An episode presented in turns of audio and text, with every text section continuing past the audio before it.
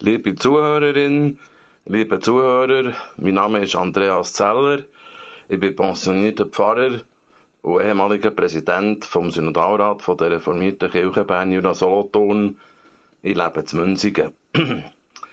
Im ersten Buch Mose, Kapitel 1,28 steht, und Gott segnete sie und sprach zu ihnen, seid fruchtbar und mehret euch und füllet die Erde und macht sie euch untertan und herrschet über Fische im Meer und über Vögel unter dem Himmel und über alles Tier, das auf Erden kreucht.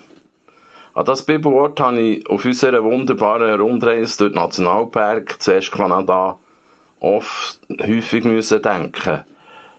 Angesichts von der wunderschönen Landschaft und den interessierten Tieren, die wir gesehen haben. Wir sind 14 Tage 3640 Kilometer durch den Nationalpark Jasper, Banff, Joho, Eisfeld gefahren und haben ja Vancouver Island besucht. Die Landschaften sind von umwerfender Schönheit, endlose Wälder, grandiose Seen wie der Lake Louise oder der Moraine Lake mit seinen tollen Spiegelungen von Bergen und ihren Gletscher. Wir haben sechs Berge gesehen, fünf Schwarzbären und einen Grizzly. Der erste Bär, den wir gesehen haben, ist auf Eisenbahnschienen getrottet und hat Weizenkörner gefressen, die aus den Wegen gefallen sind. Mehrere Schwarzbären sind direkt über die Straße marschiert. Einmal haben wir einen Grizzly im Strassengraben direkt neben unserem Reisebus gesehen, der nach Bären hat gesucht. Ein Riesentier. Jeden Tag hat ein anderes Mitglied von unserer Reisegruppe auf dem Beifahrersitz neben unserer Reiseleiterin und Chauffeuse Lucia Meyer einer ausgewanderten Luzernerin Platz müssen nehmen, für nach Bären und anderen Tieren Ausschau zu halten. Meistens hat aber Lucia aufgrund von ihrer Erfahrung Tiere als Erste gesehen.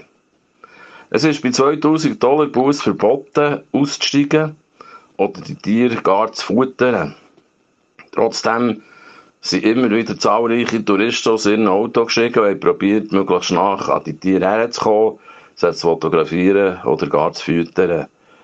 Wenn sich der Bär provozieren und angreift, wird er erschossen und nicht, und nicht etwa der Lappi, der ihn provoziert hat.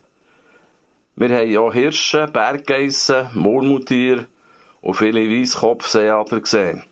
Das Wappentier von der amerikanischen Armee. Leider haben wir keine Elch gesehen.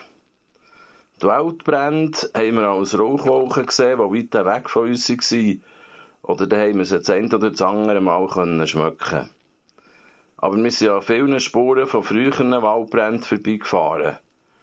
Die Temperaturen steigen in Kanada pro Jahr um 1,9 Grad. Die riesigen Wälder werden nicht gepflegt, darum liegt enorm viel Fallholz da rum. Zudem sind viele Tannen in der Monokultur vom Borkenkäfer befallen. Wenn es jetzt brennt und windet, dann hitzt sich die Luft auch vor dem Brandgebiet enorm und presst diesen Tannen, die noch nicht brennen, ihr Harz aus den Stämmen. Und das fällt dann von der grossen Hitze ebenfalls anbrennen. Die verbrannten Gebiete sind riesig und es ist zu hoffen, dass es den einheimischen Firefighters und den Tausenden von ausländischen Helfenden gelingt, die Brände rasch möglichst einzudämmen und zu löschen. Amen.